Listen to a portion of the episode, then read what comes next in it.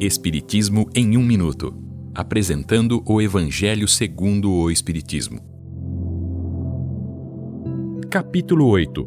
Bem-aventurados os puros de coração, verdadeira pureza, mãos não lavadas.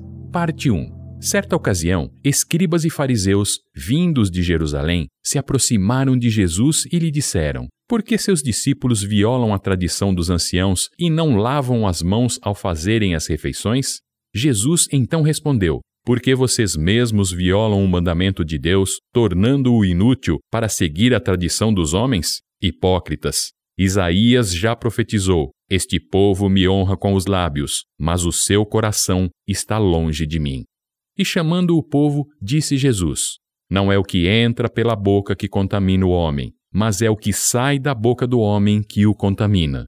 O que sai da boca vem do coração, porque é do coração que se originam os maus pensamentos, assassinatos, adultérios, fornicações, roubos, falso testemunho, blasfêmias e calúnias. São estas as coisas que tornam o homem impuro.